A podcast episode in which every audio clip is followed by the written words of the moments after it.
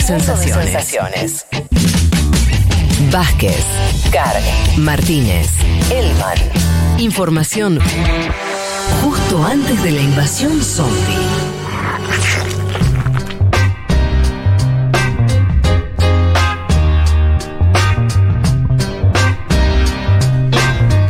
Vamos a arrancar entonces, si les parece, con lo que estuvo ocurriendo en Chile. Está ocurriendo hoy. Cambio de gobierno, terminó el gobierno de Sebastián Piñera, arranca un gobierno de, con una conformación completamente nueva. Una, eh, ha llegado una generación nueva a Chile, ha, llegado una alianza, una coalición nueva que veremos cómo funciona.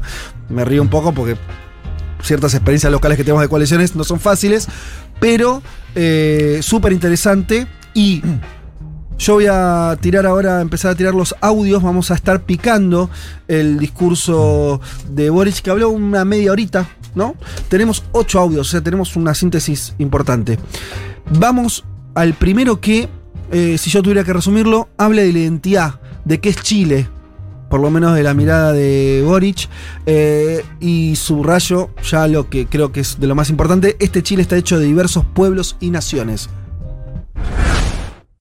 Chile, hecho de diversos pueblos y naciones, instalado en una cornisa del continente, entre las cordilleras imponentes y su océano mágico, entre el desierto de vida y los hielos antárticos, enriquecido y transformado por el trabajo de su pueblo.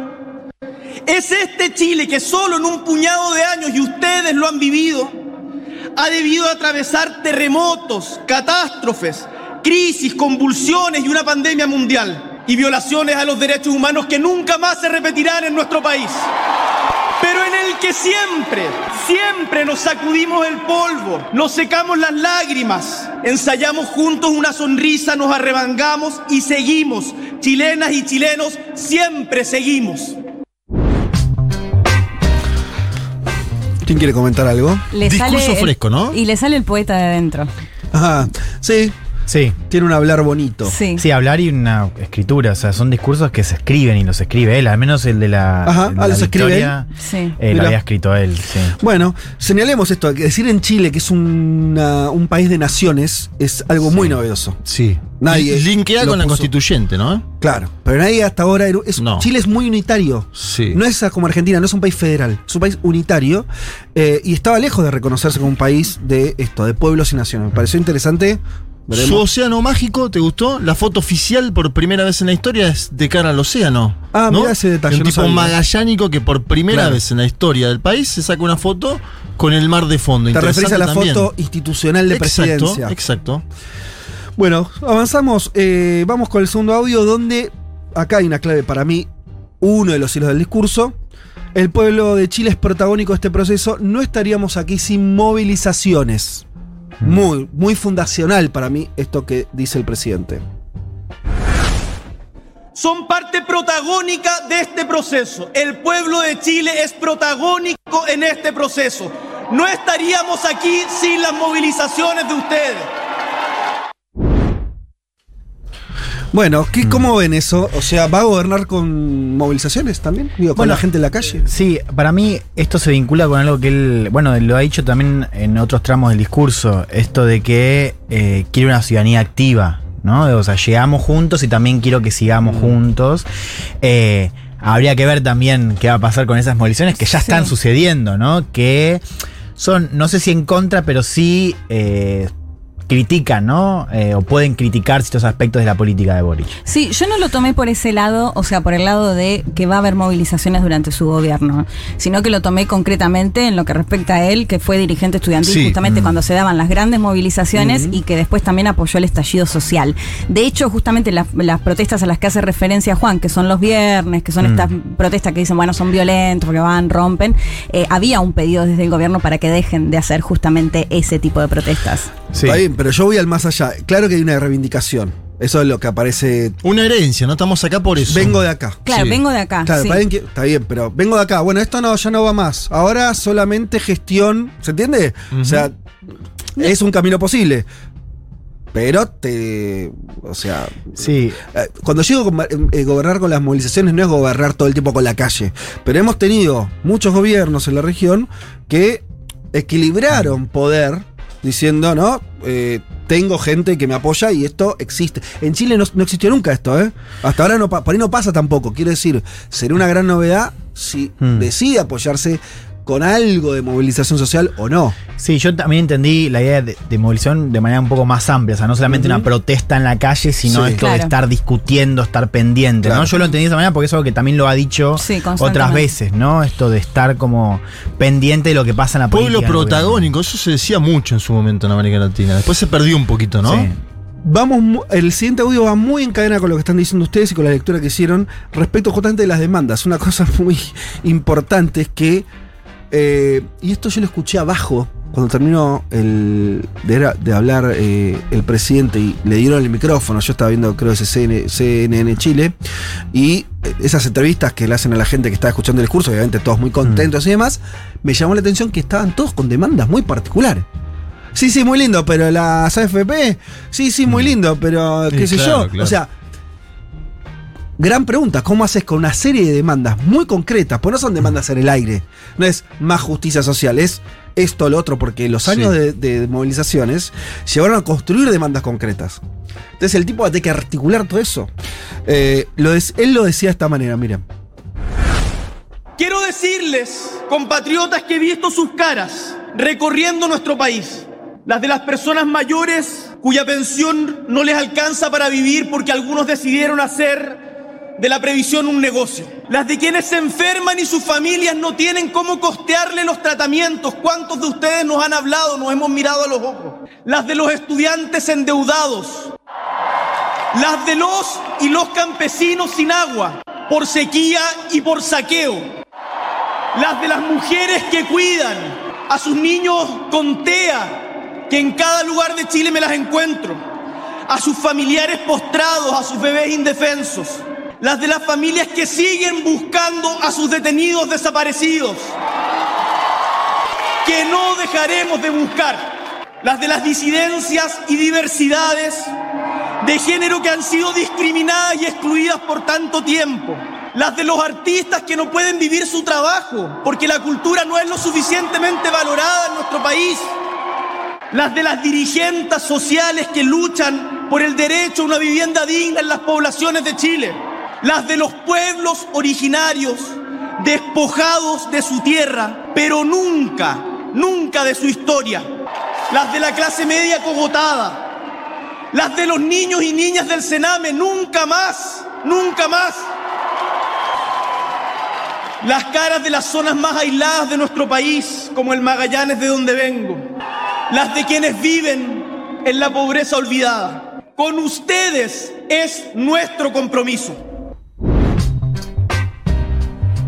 Bueno, da, da, da una definición de pueblo casi, ¿no? Nombrando a todo. Me hizo acordar a ciertas cosas de un discurso de Fidel Castro cuando mencionaba cada uno de eh, las demandas que tenía el pueblo cubano. No para, para compararlo, pero pensiones, salud, estudiantes. Son todos los problemas de los últimos 30 años en Chile, ¿no? Los que enumera. Sí, me pregunto el tema de pensiones, digo, para completar lo que decías al principio, ¿no? O sea, hay muchas demandas, pero inclusive dentro de las propias demandas, digo, pensiones creo que es una de las tres más grandes. Sí. Sí. no está muy claro hacia dónde ir.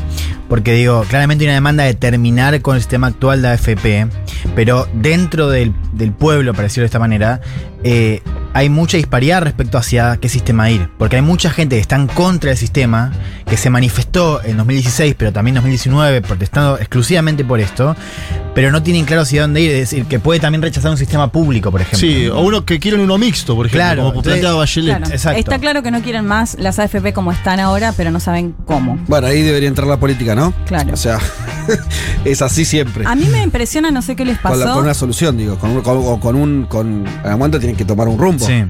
Que nombra absolutamente a todos y todas, digo, no se olvida ni de, bueno, de mujeres, Mm. disidencias, pueblos originarios, pero incluso también hace referencia en otra parte del discurso a la política, o sea, de tam- también de negociar justamente, bueno, me imagino que hace referencia justamente a la derecha, e incluso cuando habla eh, de, mm, de lo que dice, no sé si vamos a escuchar ese audio, pero cuando hace referencia al conflicto mapuche, Sí, sí, también habla de las víctimas y Sí. dice de todas las víctimas. Digo, como que realmente les habló a todos y a todas eh, Hmm. sin olvidarse prácticamente de nadie. Sí, yo insisto que acá esto de las demandas de, de articularlas, o sea, es como que él estuviera tomando el guante de eso.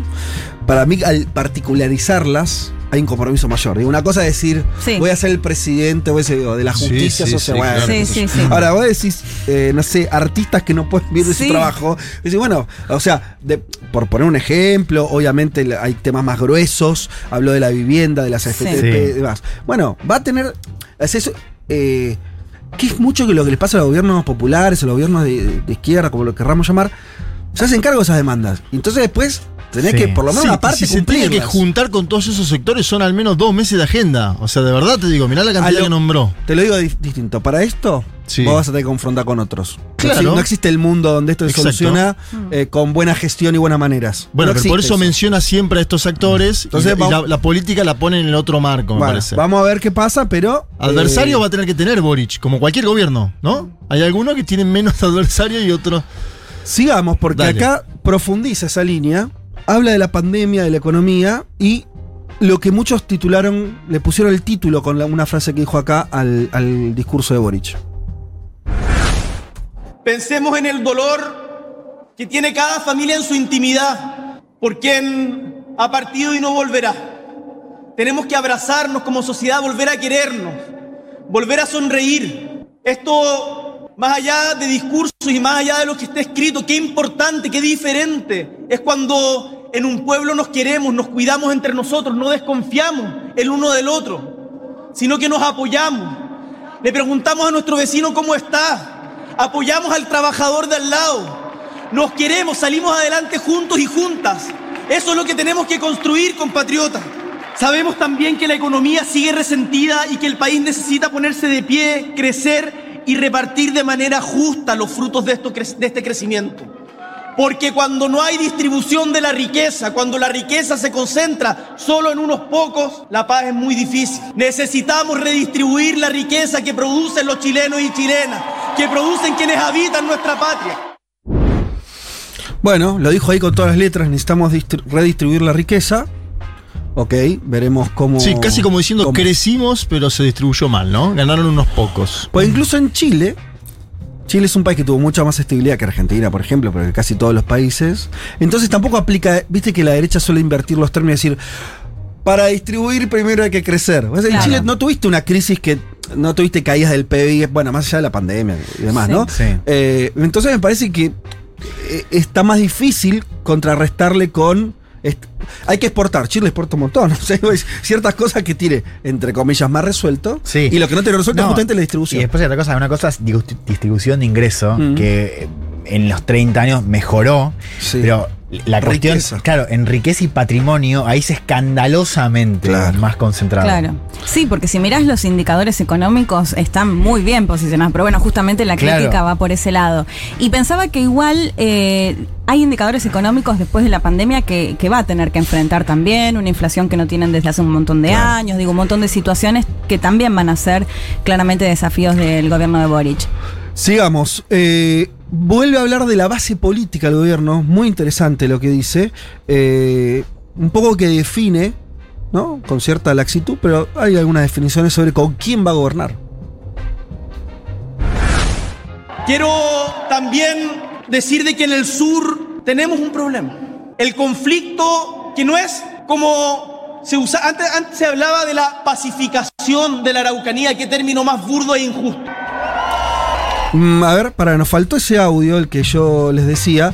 Vamos, el que estábamos escuchando, escuchemos ese, después si lo tenemos volvemos al anterior. Eh, otro que señalaba Leti como uno de los temas, uno de los grandes temas de Chile, que tiene que ver con eh, este, el vínculo entre el Estado chileno y el pueblo mapuche. Eh, y es muy interesante, diría, de lo más disruptivo Total. del discurso de Boris respecto de cualquier otro gobierno anterior. Así lo decía. Quiero también decir de que en el sur tenemos un problema. El conflicto que no es como se usa, antes, antes se hablaba de la pacificación de la Araucanía, qué término más burdo e injusto. Después algunos decían el conflicto mapuche. No, señores, no es el conflicto mapuche. Es el conflicto entre el Estado chileno y un pueblo que tiene derecho a existir. Y allí la solución no es ni será la violencia. Trabajaremos incansablemente por reconstruir las confianzas después de tantas décadas, después de tantas décadas de abuso y de despojo. el reconocimiento a existir de un pueblo con todo lo que eso implica será nuestro objetivo y el camino será el diálogo, la paz, el derecho y la empatía con todas las víctimas. Sí, con todas las víctimas. Cultivemos, cultivemos la reciprocidad. No nos veamos como enemigos. Tenemos que volver a encontrarnos.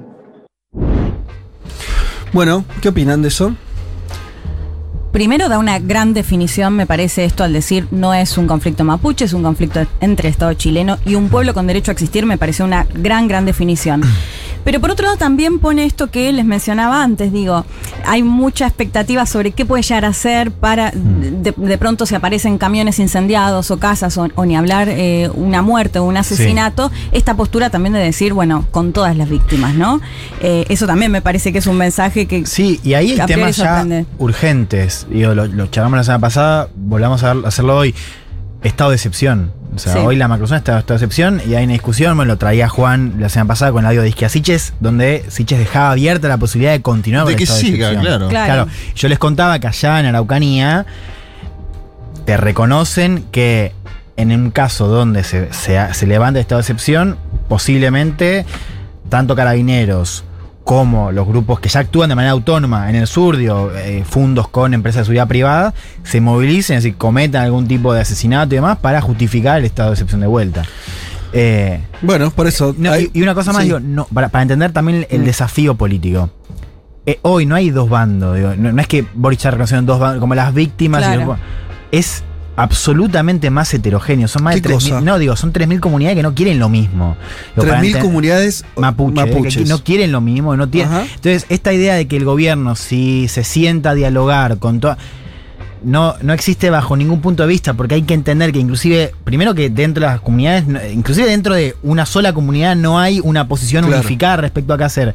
Y algo que está presente en Chile desde hace tiempo y que se agudizó, y fíjate esto, se agudizó con el gobierno de Bachelet, No con el gobierno de Piñera, que es una distancia muy importante respecto al Estado eh, y que se ve también incluso con lejanía respecto a la convención constituyente. O sea, no es una cuestión solamente de lejanía hacia el gobierno de Boric. Entonces, el desafío político es enorme porque realmente hoy es muy difícil pensar en una situación, no sé, en una mesa de diálogo, en una- que eh, nuclee, que represente a No. los distintos actores del conflicto. Porque además hay otros actores que lo mencionábamos, ¿no? La deforestación, otras cuestiones que también quienes viven ahí te dicen, no es solo cuestión mapuche o no mapuche, sino que hay también otros actores que no se están mencionando. Sí, y mucha desconfianza, digo, lo, lo vuelvo a decir, mucha desconfianza en el sur eh, hacia cualquier tipo de iniciativa que venga del gobierno. Bueno, por eso él se para, vieron que dicen, esto no es el Estado contra el otro, como diciendo, yo puedo ser, es un tipo que desde el Estado, el primer día que está en el Estado, dice, ustedes van a ser eh, parte del diálogo que vamos a tener. Pare- pare- parece haber dos cosas ahí. Por un lado, la puede tener más fácil, con la constituyente también, un resarcimiento simbólico, es decir, reconocerlo, cómo abrió Boris el discurso, ¿no? Es un Chile, es un, un, eh, un país de naciones, de pueblos. ¿A lo Ecuador o Bolivia? Exacto, ¿no? reconocer, decir, che, esto es parte de Chile, cosa que el Estado chileno nunca hizo. Eh, eso es más o menos fácil, que decir, hay una Sí. mayoría en la constituyente, hay una decisión política de hacerlo, y eso va a ser bien recibido, o sea, eh, por lo menos es curar un poco una herida histórica. Y después está la gestión más concreta que estás eh, contando, Juan. En la Araucanía, un conflicto eh, o muchos conflictos ahí. Sí. que ahí me parece que es un problema que tiene que ver con que Chile tiene que inventar representación política. No es, no es la mesa de diálogo, tenés razón. Que decir, no es que tenés, y y yo diría, con toda la, eh, la humildad del caso, hay que aprender de Argentina, Mm. que es una de las pocas cosas que, que nosotros hacemos más o menos bien. Eh, construir actores políticos. Vos tenés que construir. Te pongo un ejemplo que tiene nada que ver, pero sí. Cuando fue el estallido del 2001, el Estado no tenía cómo negociar con los desocupados. ¿Entendés? Y eran millones, ¿eh? ¿Qué, ¿Qué pasó en la sociedad argentina? Se empezó a construir representación. Hoy tenés Los sociales. claro. Hoy los tenés. Claro. Los tenés, son buenos, malos. Está, pero tenés 4 o 5 con los que te juntás y definís cosas. Claro, pero además coincido. ¿Entendés lo que te decir? Ahora, Eso hay que O sea, construir. organización, Pero ojo, Claro. porque ade- de- además de eso, esos actores que tienen que aparecer, digo, para Sí. que esa lógica de, representación funcione, también el segundo paso es que tienen que tener vocación a, di- a di- a dialogar con el Estado, porque no solamente una cuestión de cómo el Estado se acerca, ¿no? O, o qué actores elige, o qué actores. Que tengan confianza, me parece, ¿no? No hay confianza en el Estado como... gente dice, dice, o sea, ¿qué- o sea, digo, el tema de la, de la demanda de plurinacionalidad como fenómeno. O sea, nosotros queremos autogobierno. Sí. Y cuando digo nosotros, digo, vuelvo a insistir con eso, que, que no hay nosotros. Bueno, Claro. fíjate un, Eh, un- perdón, un sí. detalle en el discurso de Asunción. Si vos mirás, incluso en el de la victoria, las banderas son banderas del orgullo, de mapuche, banderas con Boric. Digo, Mm. no ves banderas partidarias, por ejemplo. Digo que ahí me parece que se ve representado esto de que no están Ahí hay otro tema que es la interna organizados. también. Ahí hay otro tema Sí. que es la interna. Les quiero contar un, un detallito chiquitito, pero me parece que ilustra esto. Eh, el otro día me puse a ver los memes de la inauguración y había uno que estaba circulando mucho en grupos de izquierda, que era como una imagen de carabineros Sí. yendo con las armas y todo. Mari Mari, viste, una cosa así como de un discurso progre, Claro, lavadito. con las Como armas. Ese, meme de Estados Unidos, como el, el avión con la bandera de diversidad que te tira Sí, bombas. sí. Interesante cómo ya empiezan a circular memes diciendo, este gobierno viene con todo, pero en el fondo la cuestión. Sí, eh, el estado de excepción por ahí va a tener que seguir, como dijo Claro. Sí, pero yo insisto que hay una cosa mucho más profunda, que ahora va a haber un audio, lo tenemos el audio que quería pasar Sí. antes, donde Boris vuelve a hablar un poco de, la- de su base política. Algo más profundo que en Chile tiene roto, no construyó nunca, Sí. que el famoso diálogo con la sociedad civil, que no es un... O sea, de vuelta el ejemplo de Argentina o de otros países.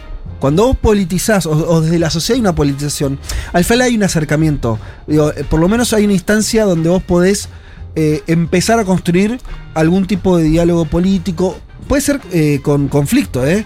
Pero una cosa es el conflicto que narra Juan, que parece ser solamente.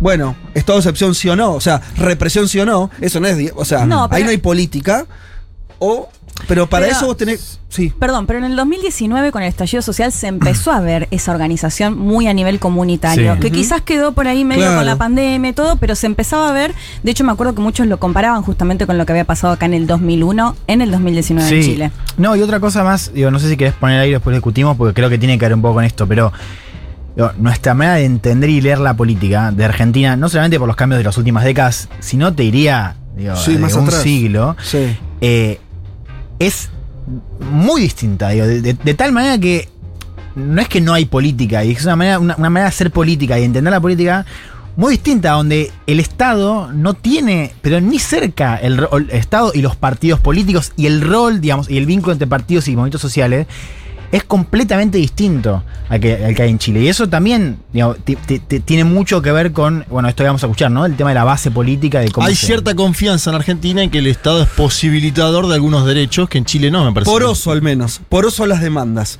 Eh, yo igual no digo que tengan que imitar a Argentina, lo que quiere decir es me parece Sí. que Boris es la- es la expresión de, es de, de una expresión política que quiere cambiar eso. Quiere decir, esa tradición chilena la quiere cambiar. Sí, Esa- y hasta esa que autocrítica, dice. El Exacto. Estado no los escuchó a ustedes. Veremos si le sale. Esto dice entonces, eh, decía eh, el viernes 11 Gabriel Boric sobre con quién va a gobernar. Nuestro gobierno, cuya base política es apruebo dignidad. Y también, y un saludo a nuestros compañeros que han trabajado tanto por esto y también los partidos de convergencia progresista. Quiero que sepan que no se agota. Este gobierno no se agota en sus adherentes. Seré el presidente de todos los chilenos y chilenas y escucharé siempre las críticas constructivas y las propuestas de quienes piensan distinto a nosotros. Los que siempre, siempre tendrán garantizada la libertad y el derecho de disentir. Como he dicho más de una vez, citando palabras nacidas al calor de las movilizaciones en un colegio, tomado en una población lejos, en una región perdida, porque de las movilizaciones venimos. Hoy día estamos acá, pero no nos olvidamos de dónde venimos. Vamos lento porque vamos lejos. Vamos lento porque vamos lejos. Bueno, ahí estaba un poco ese vamos lento porque Sí. vamos lejos. De vuelta a las movilizaciones como origen y esta Sí. cosa de decir, está nuestra base política, pero vamos a ser más amplios. Estaba pensando algo que, que creo que cierra un poco lo que charlamos antes, digo, también para Mm. entender un poco a, a lo que me quería referir. Juan decía esto de las movilizaciones como de usarlas a favor, por ejemplo. ¿no? Entonces nosotros tenemos el ejemplo de Argentina, no sé, digo, que el oficialismo llama a defender cierta medida. Pero sabíamos un poco, Sí. Bolivia, Sí. el más llama. Sí. Eh, Yo qui- quiero decir esto, en Chile bajo ningún punto de vista existe que el Frente Amplio a Dignidad llame y la gente salga, digamos. Lo cual no quiere, no quiere decir que no pueda haber una movilización a favor. Es decir, la lógica de convocatoria a esa protesta y de participación social es esencialmente distinta. No existe eso. Y, y- y otra cosa más, que es que no Pro Dignidad, porque Pro Dignidad está compuesto también por el Partido Comunista, que tiene un grado más de movilización porque tiene mayor penetración territorial. Sí. Pero Convergencia Social de Frente Amplio tienen muy poca experiencia territorial en Chile y muy poco vínculo, digamos así como decir, de, de partido político que pueda movilizar masas. Entonces, por eso digo, también hay una, diferencia respecto a, a- a cómo se plantea esta lógica de movilización en el gobierno, ¿no? Y una cosa más, la base política. Esto tiene que ver con eh, la cuestión casi de relación de fuerzas. Y lo ha dicho Boric el, el- el viernes y lo ha dicho en, el discurso de Victoria. Que es, ellos se reconocen como parte de una nueva fuerza política que llega al calor de 2011, pero parte de una larga tradición de la izquierda. Es decir, un, un gran guiño a la concertación. Y este gobierno, si no mira, como decía la semana pasada, las segundas y terceras líneas, hay mucho del Partido Socialista, hay mucho de la- de la- del sector de izquierda de la concertación. O sea, no es solamente a pro dignidad. No, claro.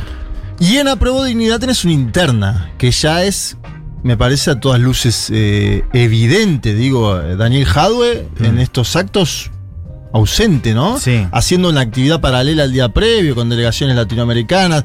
Dentro del Partido Comunista de Chile parece estar habiendo algo, Sí. porque de un lado tenés a Camila Vallejo adentro jugando en el gobierno y un Jadwe medio ausente. Y varios, varios temas, estoy leyendo la tercera, que claro, Sí. se mete en la discusión porque quiere que se parta todo, la tercera un medio de derecha. Pone partido clave o invitado de piedra, el incierto papel del PC en el gobierno. ¿Por qué? Porque hay muchos temas áridos. Uno de ellos política exterior, que piensa Gabriel Boric de Venezuela, de Claro. Nicaragua. Otro, el indulto o no a los presos del estallido del 2019. Bueno, hay varios temas que obviamente no, generan ahí ¿sabes qué? un debate interno y que la derecha obviamente se mete a fondo para Sí. intentar eh, destruir eso, me parece. Ahora, hay que ver si eso se convierte en una discusión interna de prueba de dignidad o del PC. Digo, porque la postura de Daniel Jaude es muy distinta, me parece, a la que está teniendo Camila Vallejo, vocera del gobierno. Sí. Eso me parece interesante a ver si se Sí. va a dar la interna en todo Y hay, claro, interna triple en el PC, porque tenés la, la, el- la- dirigencia. Sí, que es A ver. Telie, que es, que es Sí. el PC más viejo.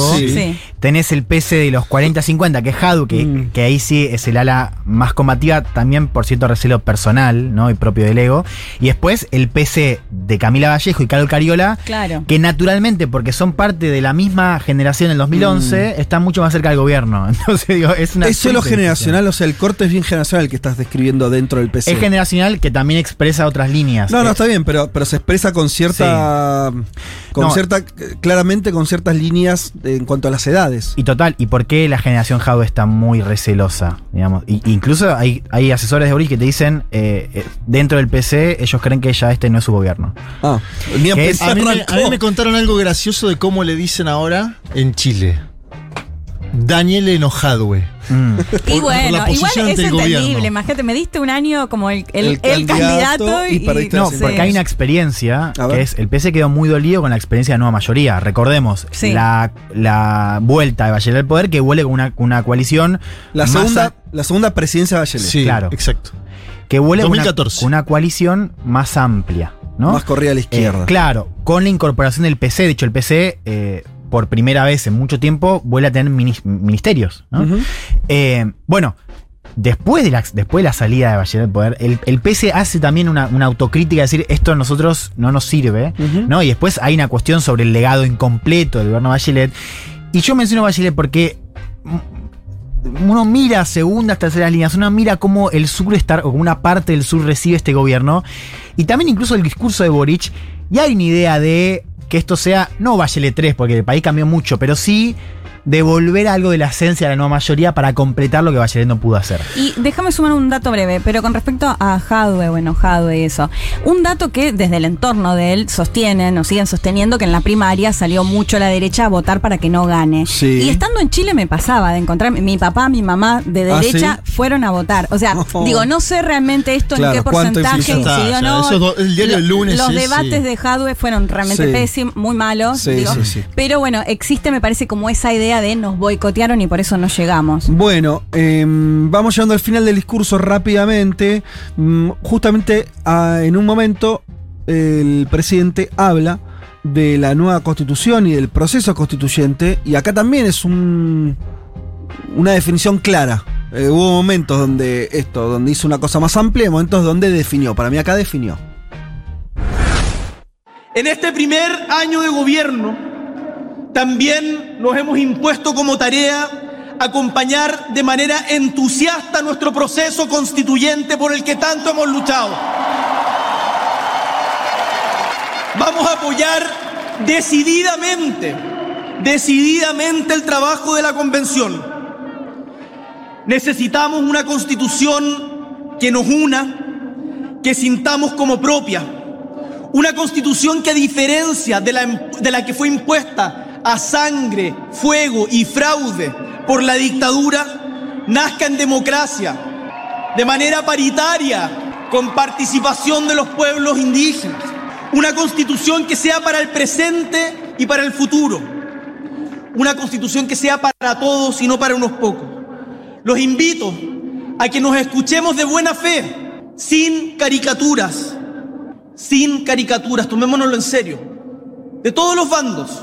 Nos lo digo a nosotros mismos también. Escuchemos de buena fe, sin caricaturas, para que el plebiscito de salida sea un punto de encuentro y no de división. Y podamos aquí, junto al pueblo, firmar por primera vez en la historia de Chile una constitución democrática, paritaria, con participación de todos y todas nuestros pueblos. Bueno, apoyo así explícito, creo yo contundente. Hubo momentos donde él, el, el discurso era, eh, estaba escrito obviamente, pero se permitía un- una pausa y decir, reafirmar, subrayar. Acá fue Sí. uno de los momentos, no fueron muchos, este fue uno. Eh, la idea de, que me parece que es importante, como lo ven ustedes, vamos a ir rápido, pero... eh, donde él creo que entiende que parte del destino de su propio gobierno se juega en cómo sal- termine de salir el proceso Totalmente. constituyente, Sí, ¿no? una Las dos gran, cosas. ¿eh? una, una, Una gran parte. Una gran parte de su Sí. gobierno. Te digo más, para decir algo más. Creo que la radicalidad que pueda tener su gobierno también va a depender de cómo salga el proceso constituyente. Sí, sí. ¿Entendés lo que quiero decir? O Tal sea, cual. Mirá, eso, te- eso me parece fundamental. Te voy a poner un ejemplo eh, rápido, pero digo, antes, estaba- cuando se estaba discutiendo el tema de, las, de la incorporación de segundas y terceras líneas, hay, hubo mucho debate dentro de los partidos del Frente Amplio, ¿no? Digo, de eh, casi de Renovación Nacional. Eh, me, ahora no me sale el partido de Jackson. RD, Revolución Democrática. Revolución Democrática. Comunes y más. Y- Sí. Y, y vos veías que dentro de la militancia, inclusive izquierda, hay una pregunta acerca de si nos convenía, o sea, si les convenía a militantes sumarse al gobierno. Y hay algo que estaba flotando que es, ojo, porque este gobierno tiene dos tiempos. Y el primer tiempo es un primer tiempo marcado por el proceso constituyente, donde ahí la cara va a ser una cara más, si querés, de centro izquierda, y va a haber Sí. un segundo tiempo que va- a depender en buena medida de lo que salga de, ese- de esa convención y del nivel de apoyo que tenga el plebiscito. Claro. Entonces, para dentro de la fila de izquierda también una cosa de, ojo, porque este gobierno va a tener dos tiempos y quizás el segundo tiempo es un, un tiempo donde con una convención, que vamos a ver qué pasa, pero digo, si tiene un apoyo más mayoritario, ahí sí puede haber un Exacto. espacio para que Boric tenga... Una gestión más Una de izquierda. profundización, Claro. y eso desmiente lo del bacheletismo 2.0 en un punto. O Porque no, Bachelet porque- no, No, sí, claro, no tenía esa carta Bachelet. Ajá. No, ah, sí, sí. Chile claro, puede claro. mirar otras cartas como la que Sí. jugó Ecuador, como la que jugó Sí. Bolivia, que es iniciar con un gobierno posiblemente más limitado en términos eh, de acciones y después decir vamos más Sí. con el pueblo. Un dato. Este Dígalo. martes deben, eh, o sea, pasado mañana, Sí. pasado mañana, Sí. comienzan los plenarios de la constituyente en los que se definirán las primeras normas del texto, estoy leyendo un extracto de una nota periodística, eh, que deben reemplazar la matriz institucional heredada de la dictadura. Ojo, se trata nada menos que de 1.275 iniciativas. Se suman las presentadas por los delegados de la sociedad, los representantes de las comunidades originarias. Para aprobar las propuestas se requieren dos tercios de los 154 miembros de la Asamblea.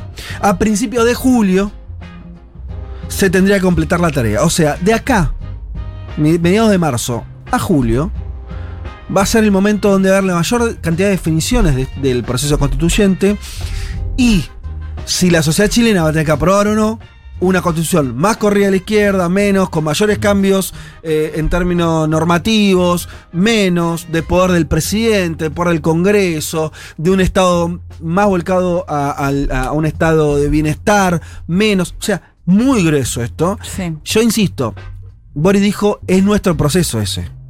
Nosotros lo vamos a acompañar. Y lo otro que recuerdo es que hay mayoría de izquierda, muy contundente, con una izquierda que ya no hace falta, vamos a No, decirlo. pero de hecho lo que se viene aprobando hasta ahora, aborto, pueblos originarios y todo, bien a la izquierda, digamos. Exacto. Entonces, Sí. Es la famosa base de los dos tercios. Claro. Que cambió en los últimos meses. Se fue a la izquierda, para decirlo rápido. se fue a la izquierda. Sí. Bueno, por eso te quiero decir, a, a lo que voy es, me parece que hay un el gobierno, Boric tiene como dos instrumentos, su propia gestión y la constituyente, Sí. ¿no? Entonces me parece que los- esto, esto que vos dijiste, puede haber do- un gobierno que tenga dos Sí. tiempos. A la vez la constituyente tiene que ser votada por, Es- masivamente, por Claro. lo cual tiene que ser No. no, tan Sí. profunda como esos constituyentes quisieran. Sí. Lo cual Sería es un o sea, desafío. fatal si no la, no la aprueban. No. ¿Qué hace ahí Boric? No, pará, hay otro escenario. ¿Qué, qué pasa si se aprueba, pero con menos del 60% de apoyo? De hecho, por eso. Boric habla de un acuerdo y una- un apoyo amplio.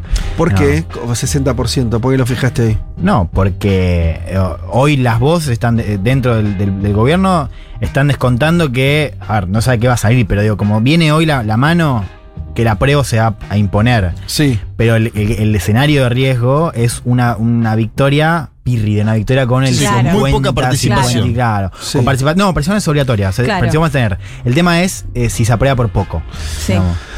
Eh, Es probable, a ver, Chile no es una sociedad que haya. te- García Linera te podría decir un empate catastrófico. Tenés una No, derecha Bueno, muy fuerte. pero ¿y qué te dice va la este derecha? primer tiempo de Boric. sí. También va a definir No, mucho. y que la derecha, eh, el, el gran riesgo de ese escenario de los dos tercios con la derecha afuera, Sí. es que la derecha se una y crezca a partir de eso. Y vos, las voces de la derecha a las que vos le preguntás hacia dónde ir eh, después de la crisis con Piñera y al margen de la candidatura de Kass, es nuestra. O sea, a nosotros nos va a unir la- la conven- la- el rechazo. Y bueno, Bueno. entonces ya está ahí- planteado. Un- claro. Un José Antonio Cas ayer que publicaba jugando al ping-pong, el juego recién empieza, una cosa por Eh. Perdón, chicos, digo, digo, sí, pero a lo que voy es si la derecha ya está decidida, como está claramente a jugar por el no apruebo, yo que Boric abandono la esperanza del 70% o del 60%, vos tenés que lograr que se apruebe. Quiero decir, sí. y porque hay momentos que la matemática te condiciona. Chile no es un país que no tenga una derecha fuerte, la Sí. tiene. Es así. Es una, es una- una- una buena pregunta porque digo, es, si vos incluís a una parte de la derecha, porque recordemos los primeros dos tercios, que, que- que no- digo, en el aire, ¿no? Pero si vos tenías a eh, constituyentes de centro derecha, sobre Sí. todo de Bópoli y algunos de RN, más Sí. moderados si querés. Eh, ahí una pregunta es, ponle que los volvés a incorporar, lo cual eso además te va a generar tensión dentro de la izquierda, pero es otra discusión.